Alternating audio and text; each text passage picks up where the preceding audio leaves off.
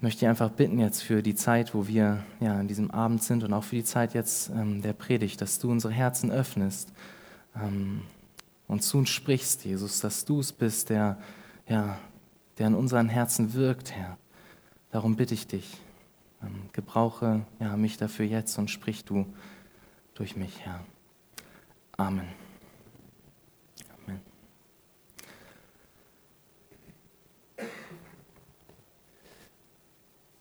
Auch wenn ihr in dem Video jetzt noch nicht alles verstanden habt, weil es war auf Englisch, es gab es leider nicht auf Deutsch, ist nicht so schlimm. Einiges äh, werdet ihr wiederfinden jetzt in der Predigt. Ähm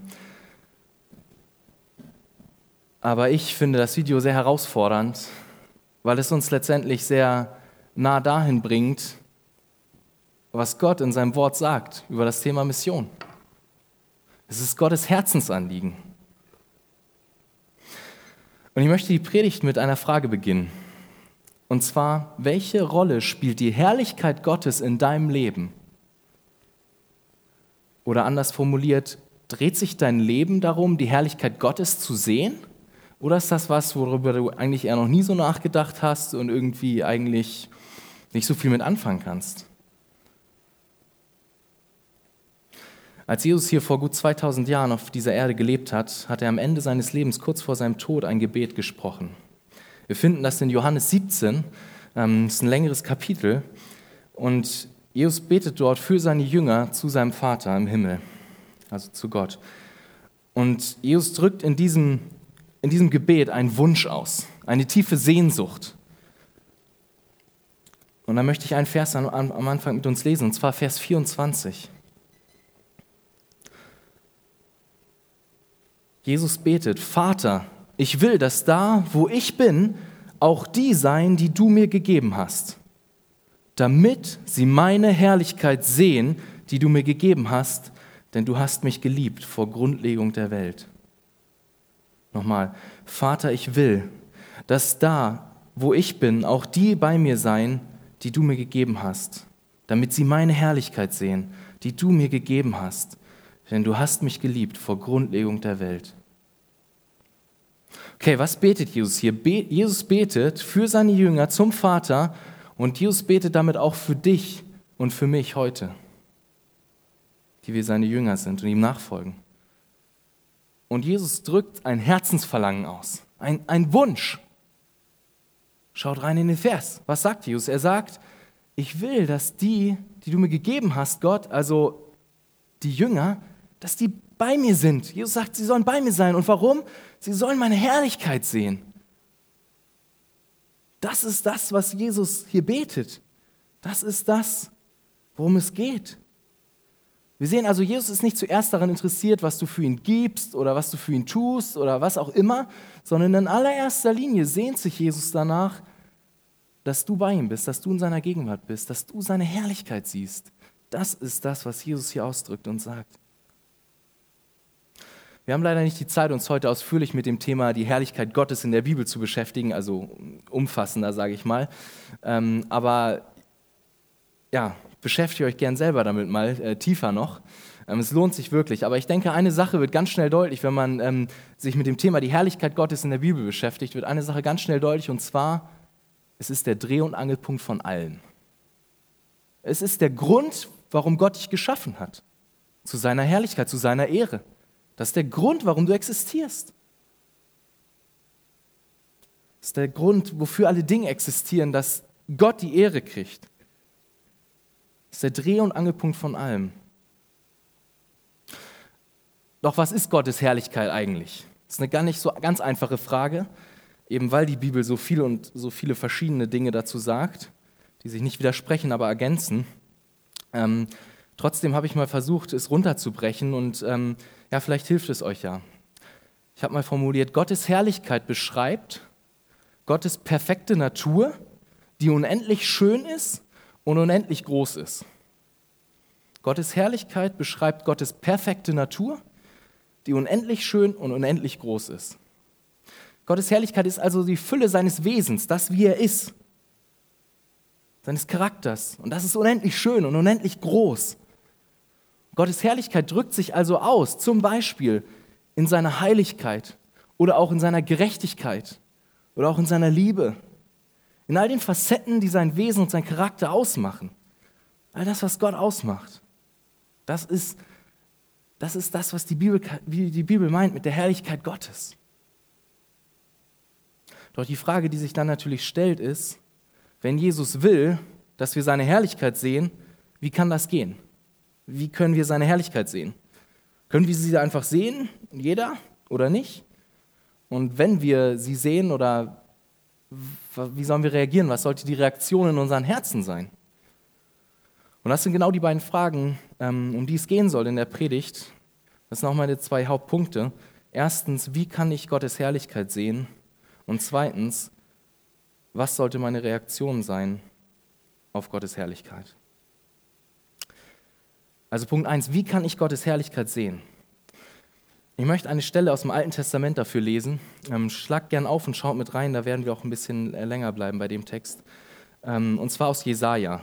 Ähm, Jesaja, ein Prophet im Alten Testament, ähm, der zum Volk Israel ähm, ja, gesprochen hat, immer und immer wieder das, was Gott ihm gesagt hat. Und in Kapitel 6, die Verse 1 bis 7, dann später auch noch Vers 8, hat Jesaja ein Erlebnis. Und zwar sieht er Gottes Herrlichkeit. Er sieht etwas von Gottes Herrlichkeit und reagiert dann auch darauf. Also lasst uns lesen. Jesaja 6, 1 bis 7. Dort steht, im Todesjahr des Königs Usia sah ich den Herrn sitzen auf einem hohen und erhabenen Thron und seine Säume erfüllten den Tempel. Seraphim standen über ihm, jeder von ihnen hatte sechs Flügel, mit zweien bedeckte er ihr Angesicht, mit zweien bedeckten sie ihre Füße und mit zweien flogen sie. Und einer rief dem anderen zu und sprach, Heilig, heilig, heilig ist der Herr der Herrscharen. Die ganze Erde ist erfüllt von seiner Herrlichkeit. Da erbebten die Pfosten der Schwellen von der Stimme des Rufenden und das Haus wurde mit Rauch erfüllt. Da sprach ich, wehe mir, ich vergehe, denn ich, bin mein, denn ich bin ein Mann mit unreinen Lippen und wohne unter einem Volk, das unreine Lippen hat. Denn meine Augen haben den König, den Herrn der Herrscharen gesehen. Vers 6. Da flog einer der Seraphim zu mir und erhielt eine glühende Kohle in seiner Hand, die er mit der Zange vom Altar genommen hatte. Und er berührte meinen Mund und damit und sprach, siehe, dies hat deine Lippen berührt, deine Schuld ist von dir genommen und deine Sünde gesühnt. Ich meine, ist das nicht ein krasser Text? Stellt euch das mal vor, nehmt euch doch mal einen Moment Zeit, euch da hineinzuversetzen. Jesaja ist dort und er hat diese Vision von Gott. Er sieht Gott, er sitzt auf einem großen, erhabenen Thron. Die Spitze von Gottes Gewand erfüllt den ganzen Tempel. So groß ist Gott. Dann sieht er Engelswesen, Seraphim, mit sechs Flügeln. Zwei bedecken sie ihre Füße, mit zwei ihre Augen, mit zwei fliegen sie. Und sie rufen zu, heilig, heilig, heilig ist Gott. Eine beständige Botschaft durchdringt die ganze Situation. Gott wird beschrieben als der absolut heilige Gott. Als der Gott, der ganz anders ist als wir. Als der Gott, der perfekt ist. Der Gott ohne Sünde, nicht so wie wir, die wir voll Sünde sind, voll Fehler, Dinge falsch machen, Gott nicht lieben. Er ist der perfekte Gott, er ist der Gott der Herrlichkeit. Daraufhin bebt das ganze Haus, Rauch ist überall. Jesaja steht in der Gegenwart eines heiligen Gottes, eines herrlichen, eines gewaltigen Gottes. Und er erkennt eine Sache sehr schnell. Er ruft aus, wehe mir, ich vergehe. Ich kann nicht mehr. Ich werde verzehrt von der Heiligkeit Gottes. Ich sterbe. Was sagt er? Er sagt, ich bin ein Mann mit unreinen Lippen und wohne unter einem Volk mit unreinen Lippen. Er drückt aus, ich, ich bin voller Sünde. Ich passe nicht zu dir, Gott. Du bist heilig, ich bin Sünder. Es geht nicht.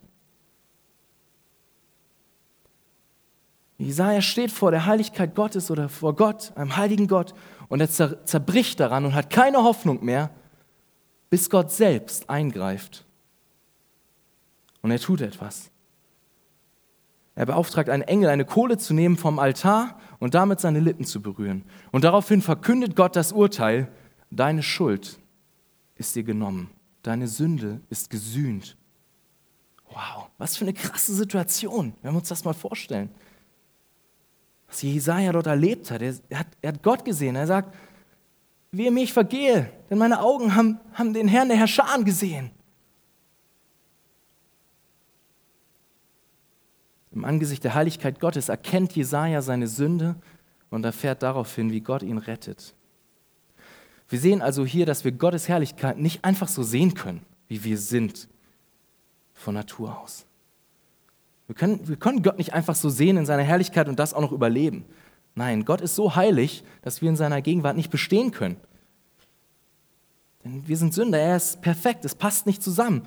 Und genauso wenig wie Dunkelheit in der Gegenwart von Licht existieren kann. Genauso wenig können Sünder, können wir in der Gegenwart eines heiligen Gottes existieren.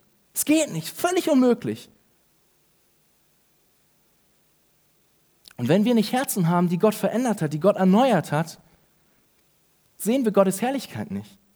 Dann werden wir Gottes Herrlichkeit nicht wertschätzen in unseren Herzen, was wir eigentlich sollten. Dann wird sich unser Leben nicht um die Herrlichkeit Gottes drehen. Doch es gibt eine gute Nachricht.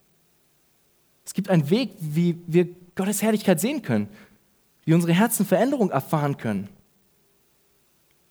Es geht nur durch göttliches Eingreifen.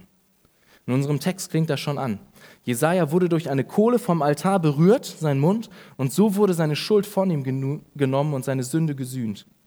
Und was im Alten Testament der Altar war, ist im Neuen Testament das Kreuz.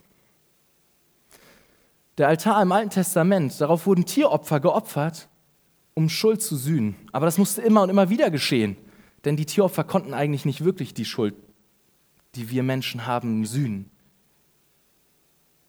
Und es ging immer und immer wieder, so lange bis das perfekte Opfer kam. So lange bis Jesus vor 2000 Jahren auf diese Welt kam, das perfekte Leben gelebt hat, ohne Sünde, das, was du und ich hättest leben sollen. Und er hat sein Leben gegeben als Opfer. Er hat sein Leben geopfert am Kreuz. Er wurde da brutal hingerichtet, ist gestorben, aber er ist auch wieder auferstanden. Das ist das, woran die Kohle hier in Jesaja uns erinnern soll, an das Kreuz. Das, was Jesus getan hat. Durch dieses göttliche Eingreifen können wir gerettet werden. Anders geht es nicht. Durch unsere, unsere Anstrengung keine Chance. No way. Genauso wenig wie Dunkelheit in der Gegenwart von Licht existieren kann, können wir irgendwie zu Gott kommen. Es geht nicht von uns aus. Wir brauchen göttliches Eingreifen. Wir brauchen Gott, der handelt. Wir haben nur in Jesus Hoffnung auf Vergebung für unsere Sünden. Im Angesicht eines herrlichen und heiligen Gottes. Durch Jesus können wir also Gottes Herrlichkeit sehen. Und wir brauchen genau diese Sicht auf Gott. Wir brauchen das, dass wir Gottes Herrlichkeit sehen. Denn das ist das, was Jesus gesagt hat, was er sich wünscht. Und das ist das, wo, wofür wir existieren. Der Dreh- und Angelpunkt in unserem Leben. Und wir brauchen Herzen, die Gott verändert hat, Herzen, die erneuert sind, damit wir Gottes Herrlichkeit sehen und wertschätzen können. Denn wenn wir nicht Herzen haben, die erneuert sind, die Gott verändert hat, dann werden wir Gott uns anschauen, zum Beispiel in der Bibel oder Jesus, werden wir uns das ansehen und werden in unseren Herzen denken, langweilig. Ist langweilig. That's it.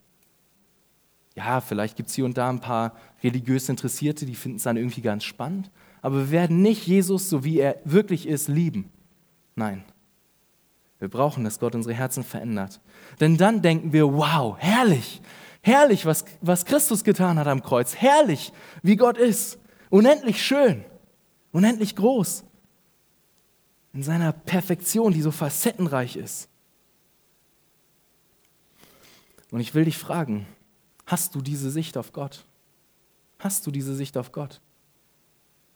Sei mal ganz ehrlich, wenn du in dein Herz schaust und dich mit der Bibel beschäftigst, was für eine Reaktion ist dann da?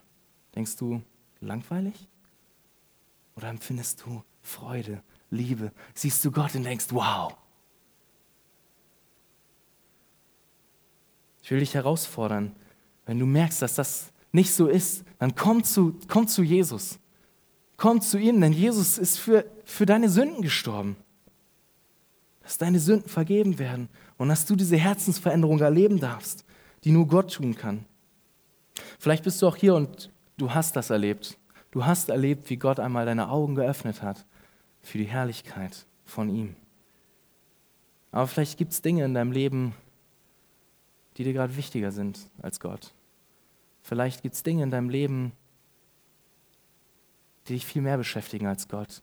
Vielleicht ist wenig Raum da für die Herrlichkeit Gottes in deinem Leben. Auch dich will ich einladen, komm zu Jesus. Tu Buße. Tu Buße. Und bitte Jesus, dass er dir neu die Augen öffnet für seine Herrlichkeit. Du kannst mit Paulus beten, Herr, erleuchte die Augen meines Herzens, dass ich deine Herrlichkeit sehe. Tu das. Doch lass mich zum zweiten Punkt kommen. Wie sollten wir auf Gottes Herrlichkeit reagieren? Was sollte unsere Reaktion sein? Lass uns dazu nochmal den Text aus Jesaja schauen. Denn nachdem Jesaja etwas von Gottes Herrlichkeit gesehen hat und er seine Schuld erkannt hat und erlebt hat, wie Gott ihm die Schuld wegnimmt, passiert noch was. In Vers 8. Gott fragt eine Frage. Vers 8. Und ich hörte die Stimme des Herrn fragen, wen soll ich senden? Und wer wird für uns gehen? Da sprach ich, hier bin ich, sende mich. Gott hat einen Auftrag. Der dreieine Gott fragt, wen soll ich senden? Wer wird für uns gehen? Und Jesaja, der die Herrlichkeit Gottes gesehen hat, antwortet mit einem Herzen, was Gott hingegeben ist und sagt, hier bin ich, sende mich. Wir sehen hier kein Wenn und Aber bei Jesaja, wir sehen keine faulen Ausreden, keine Entschuldigungen, sondern einfach nur, hier bin ich, sende mich. Kein Verstecken vor Gott. Jesaja hört den klaren Ruf Gottes und sagt, hier bin ich. Was auch immer du vorhast, Herr, hier bin ich. Jesaja reagiert mit Hingabe. Er gibt sein ganzes Leben in Gottes Hände und sagt: Mach damit, was du willst. Du bist Gott ab jetzt. Nicht mehr ich bin der, der über mein Leben bestimmt, sondern du. Das ist das, wie Jesaja reagiert hat. Und ich denke, es ist die, die gleiche Reaktion, die die einzig angemessene Reaktion in unseren Herzen ist. Wir, die wir, die wir Gottes Herrlichkeit gesehen haben und sehen, die wir Herzen haben, die erneuert sind, dass wir zu Gott sagen, Herr, nicht mehr mein Wille geschehe, sondern dein Wille. Nicht das, was ich will für mein Leben, sondern das, was du willst. Nicht meine Pläne, sondern deine Pläne. Nicht meine Vorstellung, sondern deine. Das ist die einzig angemessene Reaktion, die wir Gott entgegenbringen können. Denn auch heute gut 3000 Jahre nach dem, was Jesaja erlebt hat, hat Gott einen Auftrag für dich und für mich. Jesu letzte Worte hier auf der Erde waren ganz klar. Jesus hat gesagt, Matthäus 28 kann man davon lesen, so geht nun hin und macht zu Jüngern alle Völker. Das war Jesu letzte Worte, Jesu Auftrag. Das ist Gottes Auftrag an dich und an mich heute. Geht, zu, geht hin, macht zu Jüngern alle Völker. Es ist Not da. Menschen müssen von Jesus hören, denn sonst gehen sie in die Hölle. Es, es gibt nur den einen Weg, Jesus. Kein Weg darum herum, kein, ach ja, Gott wird schon irgendwie einen anderen Weg finden. Nein, die Bibel ist ganz klar. Jesus sagt, ich bin der Weg, die Wahrheit und das Leben. Nur durch Jesus kommen wir zum Vater. Keinen anderen Weg gibt es. Not ist da. Menschen müssen von Jesus hören. Das Ziel ist klar, der Auftrag ist klar und ich glaube, dass Gott auch noch heute zu uns spricht. Der dreieine Gott spricht, wen soll ich senden? Und unsere Reaktion sollte sein, hier bin ich, Herr, sende mich. Mach das, was du vorhast mit meinem Leben. Jesus spricht heute ganz konkret in dein Leben hinein und fragt dich, wen soll ich senden? Und die einzig angemessene Reaktion, die wir dem herrlichen Gott und König über allem erwidern können, ist, hier bin ich. Herr, sende mich. Und so will ich noch einmal ganz konkret jetzt fragen, ist das deine Reaktion in deinem Herzen jetzt gerade? Oder willst du lieber deinen eigenen Weg gehen für dein Leben? Ist das deine Reaktion in deinem Herzen? Hier bin ich, Herr, sende mich. Bring ihm dein Herz, tu Buße, wo du lieber deinen eigenen Weg gehen willst und bitte ihn, dass er dein Herz verändert und bereit macht, seinen Weg zu gehen, das, was er vorhat zu tun, nicht einfach deine eigenen Sachen zu machen, wie du dir ein schönes Leben vorgestellt hast. Die, die einzig angemessene Reaktion ist also ein Leben der Hingabe, ein Leben, wo wir uns hingeben. Doch die Frage ist, wie sieht das konkret aus oder wie kann das konkret aussehen? Was dann? Wie geht es weiter? Wie kann ein Leben der Hingabe konkret aussehen? Lass mich da noch zwei Beispiele nennen. Ein Leben der Hingabe heißt gehen. Den ersten Hinweis habt ihr schon auf dem Flyer gesehen, wenn ihr das vielleicht mitverfolgt habt, bei Instagram oder so.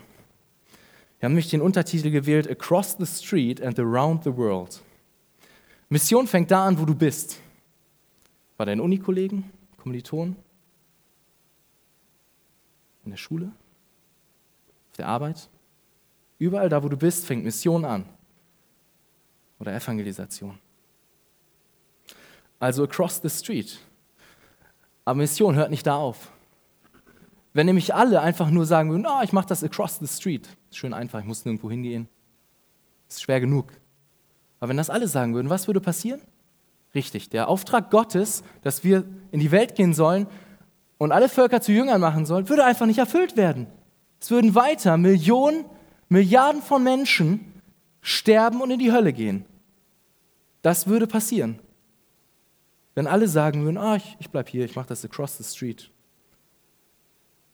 Mission fängt da an, ja, aber Mission hört nicht da auf.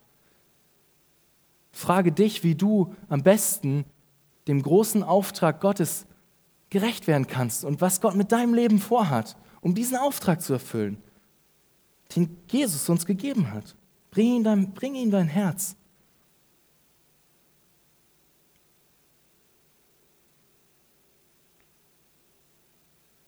Frage an dich ist, gehst du? Bist du bereit zu gehen? Hingabe heißt gehen. Jesaja ist tatsächlich gegangen und hat Gottes Worte an das Volk Israel verkündet. Und ich kann mir gut vorstellen, dass auch heute hier Leute sind, mit denen Gott mehr vorhat, als nur, nur in Anführungsstrichen, hier in Deutschland zu bleiben und das Leben hier zu leben. Denn Gott hat einen Auftrag. Ich kann mir gut vorstellen, dass Gott mit manchen von euch vorhat, dass ihr tatsächlich hinausgeht in die Welt, hinausgeht zu einer Volksgruppe, die noch nie was von Jesus gehört hat. In ein Land, wo mehr Not da ist als hier in Deutschland. Wo jeder, der will, von Jesus hören kann.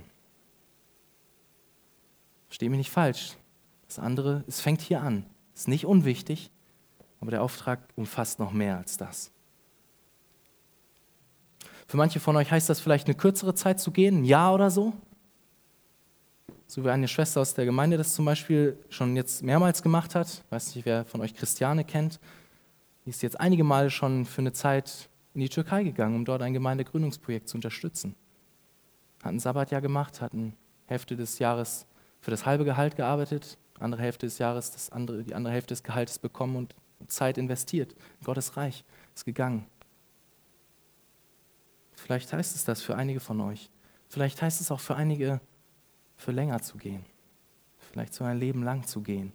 Hingabe heißt gehen. Die Frage ist, gehst du? Doch es gibt noch mehr. Hingabe heißt auch beten.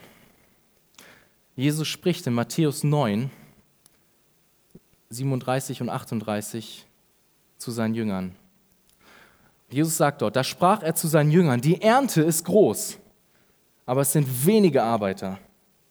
Was sollen sie tun? Die Not ist groß, was sollen sie tun? Vers 38, darum bittet den Herrn der Ernte, das ist Gott selber, dass er Arbeiter in seine Ernte aussende. Was sollen die Jünger tun im Angesicht der großen Not? Richtig, sie sollen beten. Sie sollen Gott bitten, dass er mehr Leute schickt, die gehen, die tatsächlich gehen. Die Ernte ist groß. Darum bittet den Herrn der Ernte, dass er Arbeiter in seine Ernte sende. Und ich möchte dich einladen, dass wenn wir gleich noch eine Gebetszeit haben, dass du die Zeit nutzt, genau das zu tun, konkret zu beten, dass Gott Menschen beruft, ihnen das aufs Herz legt, in die Welt zu gehen. Missionare auszusenden. Ich möchte dich fragen, wann hast du das letzte Mal gebetet? Für verfolgte Christen? Für einen Missionar? Für ein unerreichtes Volk? Kommt das vor in deinem Alltag oder nicht? Wann hast du das letzte Mal gebetet für Mission? Hingabe heißt beten. Betest du? Hingabe heißt auch senden. Was meine ich damit? Im dritten Johannes, einem ganz kurzen Brief im Neuen Testament, finden wir eine Stelle, wo es genau darum geht. Das äh, Buch hat nur ein Kapitel, deswegen gibt es da nur Versangaben. Im dritten Johannes, Vers 5, und, äh, 5 bis 8, ähm, spricht Johannes zu einem Mitarbeiter in der Gemeinde und er sagt, Geliebter, treu handelst du in dem, was du an den Brüdern, sogar an Fremden tust. Sie haben von der Gemeinde äh, sie haben vor der Gemeinde von deiner Liebe Zeugnis gegeben. Und du wirst wohltun, wenn du sie zur Reise ausstattest, wie es Gottes würdig ist. Denn für den Namen sind sie hinausgegangen und sie nehmen nichts an von den Heiden. Wir nun sind schuldig, solche aufzunehmen, damit wir Mitarbeiter der Wahrheit werden. Okay, was macht Johannes hier? Johannes lobt einen Mitarbeiter des Reiches Gottes dafür, dass er Menschen ausgestattet hat zur Reise. Oder sie ausgesandt hat, könnte man auch sagen. Was waren das für Menschen? Es waren Menschen, wie es in Vers 7 heißt, die hinausgegangen sind für den Namen, für den Namen Jesu. Es sind Menschen, die hingegangen sind zu Menschen, die Jesus noch nicht kennen, zu Heiden. Heute würden wir sagen, es sind Missionare, über die Johannes hier redet. Und was sagt Johannes hier? Du machst das richtig, wenn du Missionare aussendest. So ist gut, richtig so. Du wirst ein Mitarbeiter der Wahrheit sein. Hingabe heißt auch senden. Das heißt Missionare aussenden, zu unterstützen. Klar, vielleicht bist du jetzt nicht Teil der Gemeindeleitung hier, aber trotzdem kannst du Teil von einem Aussenden von Missionaren werden. Wie? Durch Gebet, auch finanziell. Die Frage ist, wie sieht es aus mit deinem Besitz? Mit dem, was Gott dir anvertraut hat? Wie gehst du damit um? Investierst du in Gottes Reich und den großen Auftrag? Unterstützt du Missionare? Sendest du? So wie wir es im Video eben gesehen haben. Es gibt drei Arten von Christen. Hingegebene Sender, hingegebene Leute, die Missionare aussenden, hingegebene Leute, die gehen und ungehorsame Christen. Diese drei Varianten gibt es. Nichts mehr, wenn wir Gottes Auftrag sehen. Entweder sendest du aus, bist hier unterstützt, stehst dahinter, es liegt dir auf dem Herzen, oder du gehst selber, oder du bist ungehorsam. That's it. Wenn wir Gottes Wort ernst nehmen, gibt es nur die drei Arten von Christen, wenn es zum Thema Mission kommt. Hingabe heißt geben, gibst du. Doch senden heißt auch noch mehr. Es heißt es auch, Missionare ganz praktisch zu unterstützen. Wenn zum Beispiel Missionare hier sind zum Heimataufenthalt, lad sie doch mal ein. Vielleicht hast du ja auf dem Herzen für sie zu beten. Sag ihnen das. Hey, kann ich für dich beten? Ermutige sie. Ganz praktisch. Hingabe heißt senden. Frage ist, sendest du? Das sind drei Wege, wie es ganz konkret werden kann, wenn wir Gott unser Leben hingeben im Angesicht von seiner Herrlichkeit. Ihm sagen, hier bin ich Herr, sende du mich. Das sind drei konkrete Wege, wie das aussehen kann. Vielleicht bist du einer von denen, die selber gehen. Vielleicht bist du einer von denen, die, die senden, das auf dem Herzen tragen, die beten, die geben, investieren ins Reich Gottes. Lasst mich beten.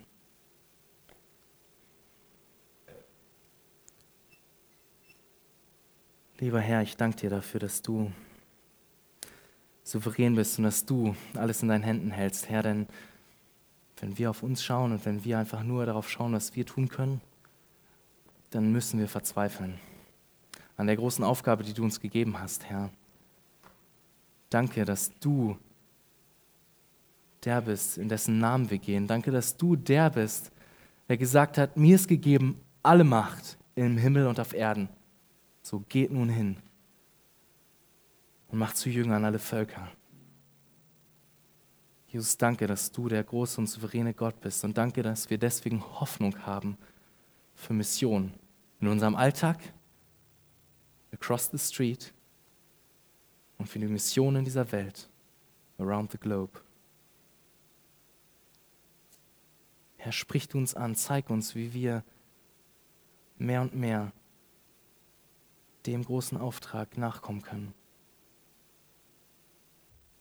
Jesus, sprich du unsere Herzen ganz konkret. Legt uns Dinge aufs Herz. Darum bitte ich dich. In deinem Namen, Jesus. Amen.